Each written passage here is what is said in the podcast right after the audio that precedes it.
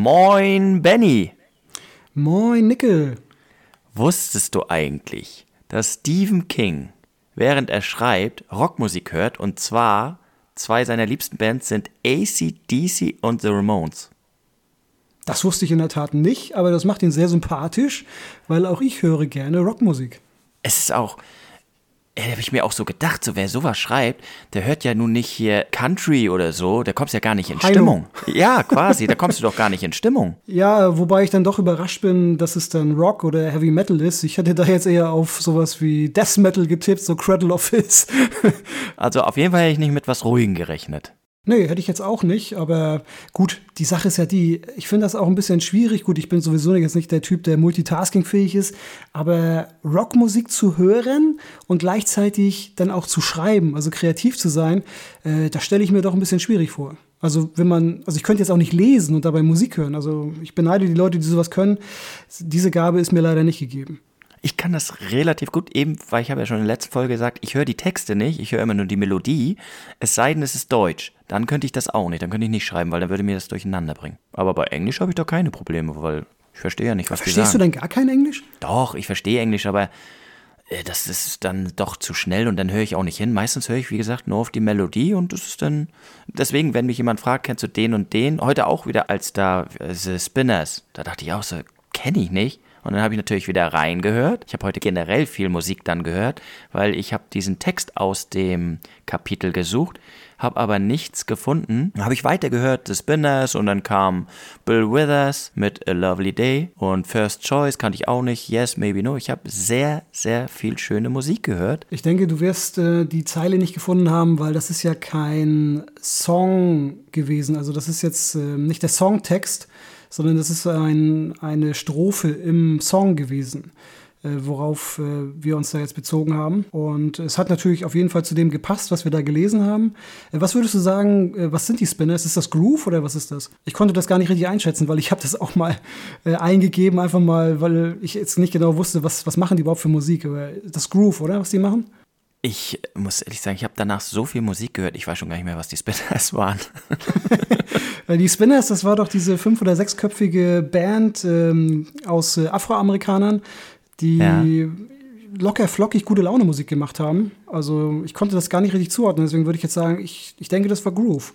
Ich wusste nur, ich kannte ein, zwei Lieder von denen, aber ich weiß nicht mehr, was wer war und wie viele. Aber ich habe so viele verschiedene Bands dann gehört und ich weiß jetzt nicht mehr, waren das jetzt die Spinners? War das jetzt The First Choice? Ich, ich weiß es nicht mehr. Ist natürlich eine uralte Band gewesen, ne? ich glaube, das war 60er. Na, da kannst du aber dein POPO drauf verwetten. ja, Benny, wir fangen an mit dem Unterkapitel 3.3. Drei. Wir lernen das dritte Mitglied vom Club der Verlierer kennen, neben in Anführungszeichen Bill Stotterbill natürlich. Also eigentlich kennen wir ja schon vier ein bisschen, aber das dritte jetzt von der Beschreibung her, Ben Hanscom. Bist du beim Nachnamen bei mir oder hast du was anderes gelesen? Ich würde ihn auch Hanscom nennen, tatsächlich. Yes. Und äh, der Typ ist mir natürlich äh, per se schon total sympathisch, weil das ist mein Namensvetter. Wurdest du, du bist ja eigentlich immer Benny, aber wird, nennt dich irgendjemand Ben? Ja. Och. War das so früher, so typisch so, deine Mutter oder dein Vater sauer, sonst immer Benny, komm mal her, Essen ist fertig, Benny, Benny. Und dann sind wir nicht auch Benjamin. Ja, ist tatsächlich so. Also, du wusstest immer gleich, äh, wie der Name ausgesprochen wurde, was Phase ist. Äh, ist das jetzt ein guter Moment oder ein schlechter Moment oder hast du was ausgefressen oder nicht? Ähm, ich denke, meine Mutter selber ist ein bisschen enttäuscht darüber, dass der Name immer so abgekürzt wurde, weil sie fand den Namen Benjamin halt sehr schön. Also was meine Mutter sich halt immer vorgestellt hat, dass der Name ja einen schönen Klang hat. Ähm, diesen Gefallen konnte ich und äh, alle meine Freunde natürlich nicht tun, äh, weil es wurde eigentlich immer abgekürzt. Immer Benny oder Ben und tja, das, was äh, früher damit bezweckt worden ist, dass man dann halt immer Benjamin gesagt ähm, hat äh, oder Benjamin sagen sollte, das ist dann leider nie in Erfüllung gegangen. Das hat man oft bei Namen, ne? dass die Eltern, manche haben ja sogar Doppelnamen und der zweite wird eigentlich nie genannt. Je länger er ist, desto unvorteilhafter ist er, finde ich. Wie zum Beispiel bei Ben Hanscom, der gleich schon Ben heißt. In weiser Voraussicht, wohl, er wird natürlich auch Benjamin heißen, davon gehe ich mal ganz fest aus. Benjamin. Aber auch er wird natürlich dann die abgekürzte Variante bevorzugt haben. Ein Mann übrigens, der 38 Jahre alt ist inzwischen, aber 10 Jahre jünger aussieht. Der lässig rumläuft, braun gebrannt, Baumwollhemd, Jeans, Bikerstiefel. Und dazu, als wäre das nicht alles schon cool genug, ist er auch noch ein junger, vielversprechender Architekt. Bumm. Ja, und sein Antlitz ziert das Times Magazine. Wahnsinn. Also da ist, ich gehe nochmal zurück aufs letzte Kapitel und sag, dieser Mann hat doch auch wieder alles. Der hat, der hat doch auch wieder alles in seinem Leben, außer eine Frau. Ja, und Kinder. Genau, die weiß ich nicht, ob er welche. Ich weiß auch nicht, warum er keine Frau hat, das wird ja nicht erzählt. Aber ist, so wie ich im letzten Kapitel schon sagte, haben die alles und trotzdem gibt es immer dieses eine, wo sich das Böse dran aufgeilt und sagt, ha, du hast alles, aber du hast nicht wirklich alles. Eins kriegst du nicht. Ich meine, es wird nicht erzählt, warum er keine Frau hat, aber es steuert zu meiner Theorie bei, dass alle belohnt wurden für das, was sie erlebt haben mit Pennywise, aber ein Makel ist da. Da kann ich dir nicht widersprechen. Die Frage ist natürlich, sind die Leute auch wirklich unglücklich? Ich finde schon, dass dieser Mann ein, ein Leben führt in Saus und Braus. Äh, es wird berichtet, dass er ein, ein Learjet hat, einen eigenen. Ne, er ist äh, ein total erfolgreicher Architekt. Er hat äh, tolle, tolle Ziele, tolle Aufgaben, auch für die Zukunft schon. Er wirkt auf mich zufrieden, genauso wie ähm, Richie Tosier oder Tosier. Auch mhm. er hatte ja gute Pläne und äh, ist voll äh, erfolgreich gewesen, sehr, sehr berühmt gewesen. Ähm, auch Stanley Juris äh, war ja ein total zufriedener Mensch. Also auch wenn dieser Makel von dir völlig richtig beschrieben vorhanden ist, wirkten die Leute auf mich nicht unglücklich. Erst nach dem Anruf von Mike Hanlon waren alle unglücklich. Vielleicht ist Mike Hanlon der einzig Unglückliche und macht alle immer nur unglücklich. Das kann durchaus sein. Böser Mensch. Am besten die so, Nummer gleich unterdrücken ja. oder sperren. Der ist ja der Einzige, der keinen Erfolg hat und denkt, das kann nicht sein, ich rufe die mal alle an, damit die auch keinen Spaß am Leben mehr haben. Ja, wir kennen ihn ja noch nicht. Vielleicht ist er wirklich ein Sadist oder jemand, äh, der seine Probleme auf andere abwälzen will. Das müssen wir mal gucken. Vielleicht ist er einfach nur Pennywise. Ich bin gespannt. er kam ja auch wieder nicht vor, Pennywise. Nee. In dem Kapitel. Diesmal wieder nicht, das stimmt. Wir befinden uns nämlich immer noch 1985 und zwar sitzt unser guter Ben im Red Wheel, ein Lokal, in dem Ricky Lee arbeitet. Es wird aber irgendwie überhaupt nicht viel über diesen Ricky Lee erzählt. Er hat drei Kinder, so viel mhm. habe ich rausgelesen. Mhm. Und er hat das ähm, Lokal von seinem Vater mhm. übernommen, wenn ich das richtig verstanden habe. Aber so richtig viel mehr haben wir über Ricky Lee jetzt auch nicht erfahren. Nee, aber anscheinend scheint er echt ein cooler Typ zu sein, wenn ich äh, die Gespräche mit Ben so verfolge, wie interessiert er ist, wie er ihn sogar vor dieser einen Frau beschützt, die Ben als eventuell homosexuell darstellt und er dann für ihn einspringt, sagt, ist gar nicht so. Also mir war er sehr sympathisch. Definitiv. Und er genießt ja auf jeden Fall auch die Zeit mit Ben. Man könnte schon sagen, dass da eine, eine Vertrautheit ist, vielleicht sogar eine Freundschaft weil Ben unternimmt ja tatsächlich alles, um in regelmäßigen Abständen Gast im Red Wheel zu sein. Äh, freitags und samstags trinkt er dort sein Bier und äh, sogar dann, wenn er beruflich gar nicht vor Ort ist, sondern auch äh, überall auf der Welt gerade arbeitet, dann schafft er das mit seinem eigenen Learjet vielleicht nicht immer freitags, aber dann spätestens samstags ins Red Wheel, das äh, weiß Rickeli, dass der kommt, guckt ab und zu schon, schon hoch, ähm, hat da irgendwie diese Intuition, dass er bald durch die Tür kommt. Und äh, da ist auf jeden Fall etwas Vertrautes zwischen den beiden. Jeden Freitag und Samstag ist er da. Freitag trinkt er zwei, drei Bier und am Samstag gibt er sich nochmal die Kante. Ja, aber es war auch ein Samstag mal, wo er den Freitag nicht konnte und dafür nur den Samstag kam. Er sitzt da auf jeden Fall, der gute Ben. Ricky ist überrascht, denn es ist nicht Freitag, Samstag, er kommt in der Woche. Ja, und er ist ziemlich erschrocken über das, äh, wie er ihn vorfindet, mhm. weil Ben sieht ziemlich fertig aus. Und äh, damit teilt er ja quasi das Schicksal der anderen beiden, die schon angerufen worden sind. Äh, auch Ben hat einen Anruf bekommen von Mike Hanlon, der ihn ziemlich aus der Fassung gebracht hat. Und er möchte diesmal kein Bier.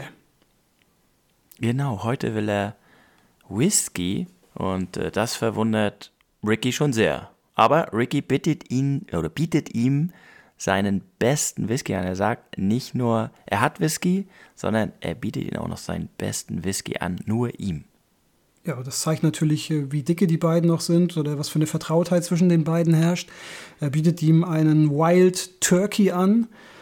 Wenn man vielleicht diese Hintergrundinformation noch braucht, ein Wild Turkey ist ein sogenannter Bourbon Whisky Das ist also ein typisch amerikanischer Whisky, der zu 51 Prozent aus Mais und zu 49 Prozent aus Roggen besteht. Ist also ein gutes Gesöff. Ben gibt ihm auch immer für seine Söhne, äh, oder er fragt immer nach seinen Söhnen, wie es denen geht von Ricky. Er gibt ihnen jedes Mal 5 Euro Trinkgeld. Zu Weihnachten gibt er ihnen sogar 50 Dollar Trinkgeld und das schon seit fünf Jahren. Hat sowas wohl auch Auswirkungen, frage ich mich manchmal, wenn, wenn ich so essen gehe oder sind die Leute dann, wenn die dich so kennen, deswegen auch nett oder gerade deswegen? In dem Fall ist es ja, die mögen sich. Er mag ihn ja sehr wegen seinen Geschichten, aber kann ein Mensch oder eine Bedienung das so unterbinden, zu sagen, okay, ich bin jetzt zu dem nett, weil er mir immer Geld gibt? Also grundsätzlich gehe ich mal davon aus, dass jeder professionell ist. Man hat halt seinen Job und äh, der Job ist, die Leute zu bedienen und äh, das so freundlich, wie es nur irgendwie geht. Auf der anderen Seite sind wir natürlich alles Menschen und äh, ich erinnere mich, als ich noch ein junger Butcher war, da habe ich für eine Apotheke Medikamente ausgefahren mhm. ähm, per Fahrrad. Und da war doch ganz klar, ich bin lieber zu den Leuten gefahren, wo ich wusste, dass sie mir auch ein bisschen Kleingeld mehr in die Hand gedrückt haben, dass sie das geschätzt haben, dass ich ihnen die Sachen nach Hause gebracht habe, wenn sie mir Trinkgeld gegeben haben. Und die Leute, die halt nie Trinkgeld gegeben haben, pff, die waren mir natürlich dann auch nicht so sympathisch. Also davon kann man sich nicht frei machen und dementsprechend gehe ich auch davon aus, dass äh, gerade auch im, in diesem Dienstleistungssektor die Leute, die dann halt Trinkgeld bekommen, sich das auch merken, von wem sie das bekommen. Ja, das denke ich auch. Ich glaube, das ist einfach so in uns Menschen. Jetzt äh, sagt der gute Riggy, ja, hier meinen besten Whisky. Und Ben sagt, dann mach mir mal bitte meinen Bierkrug voll. Und das verunsichert Ricky etwas, ob das wirklich so gut ist, bringt ihn aber trotzdem den Whisky, weil er von seinem Vater gelernt hat, ja, dass man einen Mann bei klaren Verstand das bringt, wonach er verlangt. Und das hat ihn in seinem Leben oft das Leben als Barkeeper auch erleichtert. Jetzt wäre natürlich noch interessant zu wissen, was für ein Bierkrug war es denn? War das jetzt ein Maß oder war es ne, ein ganz normaler Bierkrug? Also ist das jetzt ein Liter gewesen, was er, was er dann da reingeschenkt hat? Oder war es ein halber Liter? Ähm, ist nicht ganz unwichtig bei, bei dem, was er da trinkt. Ich glaube, ein Krug Whisky und dann auf die Schnelle, wie er das dann auch trinkt und auf die Weise, wie er das trinkt. Puh. Ja, das ist ganz interessant. Ähm, das habe ich vor ein paar Monaten mal irgendwo in der Zeitung gelesen. Da waren zwei junge Typen und die haben eine Wette abgeschlossen. Und die haben beide halt gewettet, dass sie es schaffen, eine Flasche Whisky zu exen. Mhm. Ich kann so viel vorwegnehmen, beide haben die Wette gewonnen. Mhm. Nur sie sind natürlich auch sofort danach ins Krankenhaus eingeliefert worden mit einer schweren Alkoholvergiftung. Ja. Ähm, also man kann es überleben, ein Liter Whisky zu trinken und sogar zu exen. Deswegen würde mich schon interessieren, wie viel hat er getrunken? Wenn man jetzt von jungen Leuten redet, da ist, glaube ich, jetzt noch nicht so viel Gewicht im Spiel. Es gibt ja immer so diese magische 4-Promille-Grenze. Ne? Wenn man die überschreitet, ja, dann klopft man schon so ein bisschen an der Himmelspforte. Ich glaube, wenn man das jetzt mal auf eine Frau runterrechnet, eine 60-Kilo-Frau, wenn die jetzt zwei Flaschen Wein oder eine halbe Flasche Whisky trinkt, dann ist die schon knapp bei 4 Promille. Ich glaube, Ben, der wiegt wohl ein bisschen mehr als 60 Kilo ich, ich denke mal, er wird ein bisschen mehr als einen, einen, halben Liter Whisky da getrunken haben, aber trotzdem ist es schon gefährlich. Hm. Ich glaube, bei Frauen ist es sogar so, ich glaube, der Alkohol wird auch schwerer abgebaut von der Leber. Wenn ich ja. mich recht erinnere, habe ich mal gehört. Auf jeden Fall hat er dann seinen Krug davor, der gute Ben, und möchte Ricky einen Trick vorführen, wie man anscheinend Alkohol wie Wasser trinken kann und am nächsten Tag keinen Kater hat. Ja, und dieser Trick, Benny, ja, ob der wirklich klappt, das kann ich nicht bestätigen. Das hat er wohl in Peru gelernt, äh, bei indigenen Stämmen, die ihm erklärt haben, wie man Alkohol zu sich nehmen kann, ohne dass äh, man da jetzt einen Kater von bekommt oder jetzt äh, tagelang ausfällt. Ähm, sein Trick war jetzt, dass er Zitronensaft sich in die Nasenlöcher träufelt. Stelle ich mir ziemlich krass vor. Äh, das soll dann irgendwie wirken, dass dass man, dass man den Whisky besser runterbekommt, dass es halt nicht so ein Brennen im Hals ist, weil man dafür dann halt äh, ein Brennen in der Nase und in den Augen hat. Ne? Dass man quasi sein Gehirn so, so ein bisschen austrickst. Ob das wirklich klappt, ich habe das noch nie getestet. Ich saß davor, habe das gelesen und dachte, kam so ins Träumen, dachte Zitronen in ein, Zitrone in ein Nasenloch. Das muss doch. Brennt das? Fängt es da schon an zu brennen in der Nase? Oder ist das erst, wenn du es weiter runterziehst quasi? Aber ich will das nicht ausprobieren, ehrlich gesagt da teile ich deine Meinung. Das ist halt so, dieser, dieser Zitronensaft, äh, der geht natürlich dann durch den Tränenkanal auch mit in die Augen. Ne? Und das, das muss ja brennen wie Feuer. Ja, das sehen wir ja danach auch, dass er dann feuerrote Augen hat und auch am schwer am Atmen ist. Und im Hintergrund, und jetzt kommen wir wieder zum Anfang von dieser Folge, laufen die Spinners. Genau, und da wird natürlich äh, drauf eingegangen, ah, ich habe diesen, diesen Text jetzt nicht mehr so präsent, aber mhm. da geht es, glaube ich, auch darum, wie viel kann man einstecken, wenn ja, ich mich genau. recht entsinne. Und äh, das kann Ben an diesem Abend anscheinend schon richtig gut. Aber auch wieder schön, wie Stephen King da den Song wieder einfließen lässt in die Situation. Vielleicht hat er gerade da die Spinners gehört. Perfekt, es passt super. Ob er wohl, wenn er die heftigen Szenen schreibt, vielleicht ACDC oder Rock hört und vielleicht, wenn es so ruhiger oder ein bisschen romantischer ist, wobei haben wir schon Romantik festgestellt, ich glaube nur zwischen dir und mir, aber sonst in irgendeiner Folge. Aber sonst glaube ich nicht, hört er vielleicht dann irgendwas Romantisches. ja, also wenn ich mit dir rede, dann höre ich natürlich auch immer nur Within Temptation, das ist ja ganz klar. ah, muss, da muss ich echt mal überlegen, wie war denn nochmal das Lied? Was von Within Temptation? Ja. ja, das ist doch, äh, die machen doch nur so, so Liebeslieder, so Schnulzen, so Dramalieder. Ich kenne ein Lied von denen, das war richtig, war eins meiner Lieblingslieder, aber ich habe es jetzt vergessen. Das ist eine tolle Sängerin, auf jeden Fall. Das ist gute Musik, aber es ja. ist natürlich schon eine schwermütige Musik, so mhm. ja, romantisch schon, viel Liebe drin, viel Drama drin. Also ist jetzt nichts, äh, wo man jetzt hammergeile Laune bei bekommt, finde ich. Jetzt, wo wir so über Rock reden, ne? eigentlich das Rock oder ja, kann man Rock sagen, das Erlebnis ist doch eigentlich Wacken, oder? Weltweit. Da kommen die aus ja. der ganzen Welt. Vielleicht war Stephen King da auch schon und hat in Wacken ein Buch geschrieben. Ja, das wäre mega. Oder das nächste Mal, ja, logisch. Also, er ist ja gar nicht so weit weg von uns dann. Nee. Und da hätte er ruhig mal vorbeischauen können. ja, genau. Ich hätte ihm Kaffee angeboten. vielleicht kommt er ja auch in irgendein Buch Wacken vor. Da sagst du was. Wir wissen es ja nicht, wir kennen ja keine. Also eins kenne ich ja, aber wer weiß. Ich glaube, so ein Stephen King, der ist auch so schweinereich. Ich glaube, der kann Wacken in seinem Garten veranstalten, wenn er Bock auf Heavy Metal hat. Ja, wahrscheinlich, ja. Das ist, oder auf Ben seiner Privatjetbahn. Ja. da also wie, auch möglich. wie unendlich reich muss man sein, wenn man einen eigenen Learjet hat?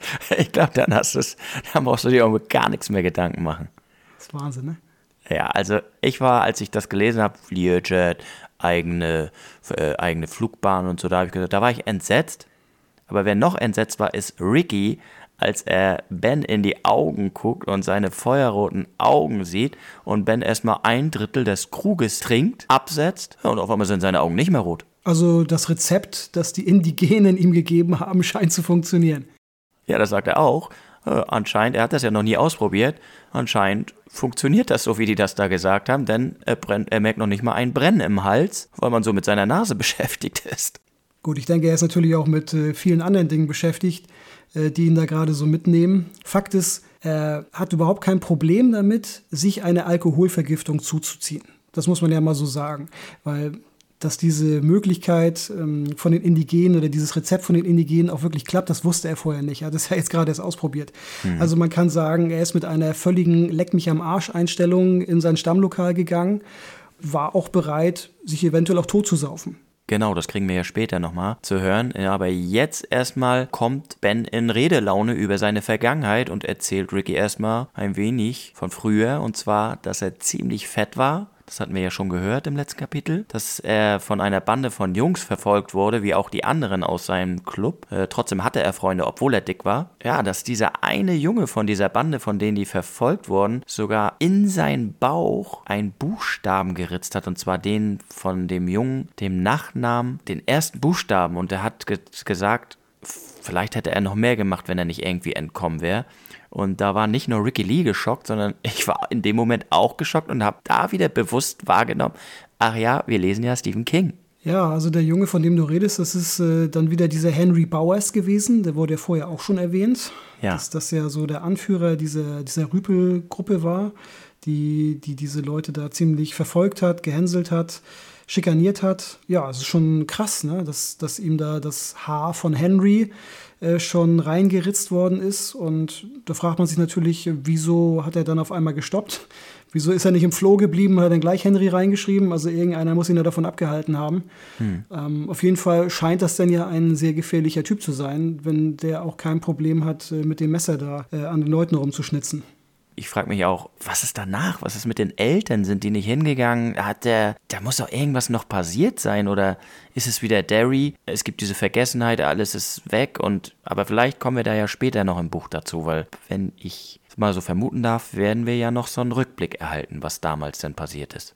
Ja, wir bekommen das jetzt immer nur so ein bisschen sporadisch erzählt. Ne? Mhm. Wahrscheinlich einfach, äh, weil auch diejenigen, über die jetzt gerade geschrieben wird, sich nur sporadisch erinnern. Weil Ben sagt ja auch, dass die Erinnerungen nach und nach wiederkommen.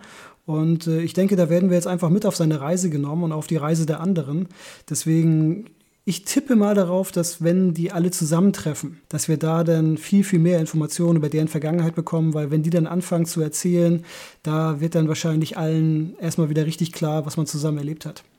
Ja, genau, da, da ist auch dieses. Ne? Alle haben es irgendwie vergessen und es kommt jetzt wieder nach dem Anruf nach und nach zu Vorschein, außer dieser Mike Hanlon, der weiß anscheinend Bescheid. Oder vielleicht noch die anderen, da weiß ich es nicht, aber da wir ja sechs Anrufe haben, kann es ja eigentlich nur so sein, dass die alle nicht Bescheid wissen, außer Mike. Wobei wir fairerweise, muss man das ja auch sagen, nicht genau wissen, was äh, Mike jetzt zu, zu Ben gesagt hat. Hm. Ich gehe jetzt mal davon aus, dass auch äh, Ben gebeten wurde, wieder zurückzukommen nach Derry. Ähm, warum sollte Mike ihm jetzt was anderes sagen? Aber genau wissen wir es halt nicht. Er hat ja auch äh, dann im Kapitel nur erzählt, er hat einen Anruf bekommen von Mike und hat ein bisschen über seine Vergangenheit erzählt. Aber was dieser Mike jetzt genau von ihm wollte, das wurde nicht beschrieben. Ne? Am Ende des Kapitels, da erzählt er ja, dass er äh, einen Flug gebucht hat. Ah, da kommen wir ja noch zu. Ja, hast recht, stimmt, ja. Er sagt, er geht zurück nach Hause, ne? Ja, stimmt. Genau, genau. Tja, und jetzt haben wir wieder Ricky, der kriegt jetzt wieder große Augen, weil Ben wiederholt sein Trinkritual und Ricky bittet ihn damit aufzuhören. Und nicht nur das, die zweite Mitarbeiterin in diesem Laden, die Annie, die ruft ihn mal hier, Ricky, komm mal, hier will noch jemand zwei Bier, die du ausschenken müsstest und fragt ihn dann, wenn er, als er zu ihr kommt, ob mit Ben alles in Ordnung ist. Ricky verneint. Sie sagt, ja, dann tu mal was. Und dann will er seine, von seinem Vater die Geschichte erzählen, dass der Emma gesagt hat, kommt aber gar nicht so weit, weil Annie sagt, er muss das beenden. Allerdings, Ricky glaubt jetzt auch nicht daran, dass er sich selber töten will. Das wird ja auch beschrieben. Also er möchte das unterbinden, er weiß auch, dass was nicht stimmt, aber Annie hat ja so ein bisschen die Befürchtung, dass, dass Ben sterben möchte, dass er sich selbst killen möchte. Und äh, diese Meinung hat Ricky nicht. Das ist irgendwie auch interessant, finde ich, dass beide da unterschiedliche Schlussfolgerungen ziehen. Obwohl, da muss ich sagen, das mit dem, dass er das nicht denkt, das kommt ein bisschen später. Ich glaube, zuerst hat er es doch, weil er geht dann hin zu ihm und sagt, hör mal bitte auf damit jetzt langsam mal auf eine nette Art. Will, er will es sagen, kommt aber wieder nicht zu Ende, weil Ben vollführt wieder sein Trinkritual und diesmal schnieft er sogar die Zitrone. Da ist der Krug da ganz leer. Ricky greift nach dem Krug, Ben zieht ihn aber gelassen weg aus seiner Reichweite und dann sagt Ben, ich habe noch was für deine Kids, für deine drei und holt drei alte Silbermünzen hervor, die er von seinem Vater bekommen hat. Und eigentlich waren es ja vier. Genau, und die vierte hat Bill und die anderen aus dem Club der Verlierer bekommen. Ja, er hat ihnen damit das Leben gerettet. Wie genau, warum, das, das wurde jetzt nicht beschrieben. Aber Ben Hanscom verdankt Bill Denborough oder Denbrough, wir haben uns ja noch nicht geeinigt, ja. sein Leben. Anscheinend mit einem Silberdollar hat er ihm irgendwie das Leben gerettet. Obwohl er sich nicht mehr ganz sicher ist, ob es Beth war oder ob es Bill war. Das war noch nicht ganz so sicher. Da kann er sich nicht mehr ganz dran erinnern. Auf jeden Fall, Ricky sagt, das kann er nicht annehmen, aber Ben besteht da drauf. Und Ricky sagt ihm dann, dass er ihm langsam Angst macht, weil vor zwei Jahren war auch schon mal jemand da und der hat eine ähnliche Show abgezogen wie der gute Ben hier jetzt gerade. Und den hat man dann erhängt in seiner Wohnung kurz danach gefunden. Also da, ich glaube, bis dahin glaubt er noch, dass Ben vielleicht sich doch umbringen könnte. Ben fragt ihn dann auch, ob ihn das Angst macht. Und dass er dann sagt er noch dazu, dass er nicht solche Angst haben könnte, wie er es gerade hatte oder hat, und er sollte Gott auch darum bitten, niemals solche Angst zu bekommen, wie er es gerade hat. Ja, mega, ne? Oh, da habe ich, also da, da war wieder dieser Schauer so, boah, weil im letzten Kapitel habe ich ja schon gesagt, ich kann mir gar nicht mehr vorstellen, noch in diese Gruselschiene so reinzurutschen, aber da, da hat er mich wieder gepackt. Ja, weil man sich sofort wieder vorstellt, was muss dem Jungen damals passiert sein, dass, dass er so eine Angst hat, ähm, ja, vor seiner eigenen Vergangenheit, vor, vor dem, was ihm vielleicht jetzt neu drohen kann. Und das ist ja nicht nur bei ihm so wenn man das jetzt zusammenfasst, wir haben das bei Tosier erlebt, der hatte solche Angst, dass er sich weggekotzt hat. Äh, wir haben das bei Juris erlebt, dass der sich die Pulsadern aufgeschnitten hat, weil er das nicht nochmal erleben möchte. Ja, bei Ben ist das ja ähnlich. Also was muss da für ein Horror gewesen sein, den wir natürlich jetzt irgendwann hoffentlich nochmal erfahren werden, aber was, was bei denen denn diese Reaktion ausgelöst hat? Ja, finde ich auch krass. Ich meine, dieses mit dem Reinritzen, dieses Haar im Bauch reinritzen, und das war ja nicht Pennywise, das war ja dieser. Henry. Aber, ja, und das war übrigens das Schöne an den Kapiteln, muss ich auch mal sagen, dass es nicht so viele Namen gab, die ich mir merken musste, wie in den letzten zwei Kapiteln war es, glaube ich. Aber die schlimmste Angst hat momentan Ben, äh, der jetzt da steht im Red Wheel, dem Lokal von Ricky, und geht. Er geht. Ricky macht sich Sorgen, aber Ben sagt, das müsse er nicht, zumindest nicht, was die Reise nach Derry angeht. Ricky ruft ihn, Ricky ruft ihn noch nach lässt ihn dann aber ziehen. Und als er in das Gesicht von Ben guckt, ja, da sieht er das Gesicht eines Menschen, der verdammt ist und vor der Hölle steht. Wie auch immer das aussehen soll, das habe ich jetzt äh, mir noch nicht vorstellen können. Äh, interessant fand ich, dass er ihn als Geist wahrgenommen hat, weil er konnte wohl durch ihn durchgucken für einen kurzen Moment, dass er dann hinter ihm oder durch ihn schon Tische und Stühle gesehen hat. Er hat vielleicht schon intuitiv gesehen, dass da ein Toter vor ihm steht. Oder vielleicht ein bald Toter. Vielleicht kann er auch wie Bill sehen. In Kursiv geschrieben. ja, aber dann hätte King das ja auch hingeschrieben. Siehst du das nicht? Du bist auf der richtigen Fährte mit dem Sehen in Kursiv. Ja. Auf jeden Fall hat Ben mächtig Angst noch davor, woran er sich dann noch alles erinnern kann, weil die Erinnerungen ja immer mehr kommen. Und Ricky fragt ihn noch, ob er ihn am Wochenende wie immer sehen wird. Und Ben weiß es nicht. Und dann kommt Annie wieder ins Spiel, die sieht dann Ben losfahren, wie er vom Parkplatz losfährt, macht Ricky erstmal rund, warum er das zulässt und sagt, dass er sich so noch umbringen wird. Und dann wird's wieder gruselig, weil Ricky sagt dann, dass er das nicht glaubt, aber so wie Ben aussah, es wohl besser für ihn wäre. Mhm. War schon einen krassen Satz. So. Ja gut, er ist natürlich auch ein bisschen gezeichnet durch seine Aktion mit den Zitronen. ja, vielleicht deswegen. Ja, aber er sagt natürlich auch, dass er nicht davon ausgeht, ihn nochmal wiederzusehen. Das ist, glaube ich, der letzte Satz im Kapitel. Ja, klingt nicht so, ne? Ich glaube, alle, die nach Derry wieder reisen, haben alle das Gefühl, nicht zurückzukommen. Ja, und jeder reagiert anders. Also wir haben jetzt von drei Leuten gehört, wie sie reagiert haben. Der eine hat sich äh, K.O. gesoffen, der andere hat sich weggekotzt, der andere hat sich die Pulsadern aufgeschnitten. Da bin ich jetzt mal gespannt, was uns mit den anderen erwartet, was die noch so vorhaben. Die Nachricht, die die bekommen, ist furchtbar. Wer will Mike als Freund haben? Ja, also ich möchte auf jeden Fall nicht, dass er mich anruft. Aber äh, im Endeffekt. Oh, warte mal kurz, mein Handy. Geh nicht ran. Hallo, Mike? ja, aber wenn ich das richtig verstanden habe, waren das ja relativ kurze Anrufe und er hat die ja nur gebeten, zurückzukommen, ihr Versprechen einzulösen. Ja. War es ein Ver Ich meine, das war ein Versprechen, oder? Mhm, ja, genau. Wenn die zwei kurze Kapitel haben wir jetzt durchgemacht und das nächste hat doppelt so viele Seiten wie das jetzige. Also da haben wir wieder mehr zu lesen endlich. Also hast du schon gelesen? Nein, gelesen habe ich nicht. Ich habe nur geguckt, ob es wieder so kurz ist und es ist 27 Seiten lang und das jetzige war 15 Seiten, wenn ich mich nicht irre.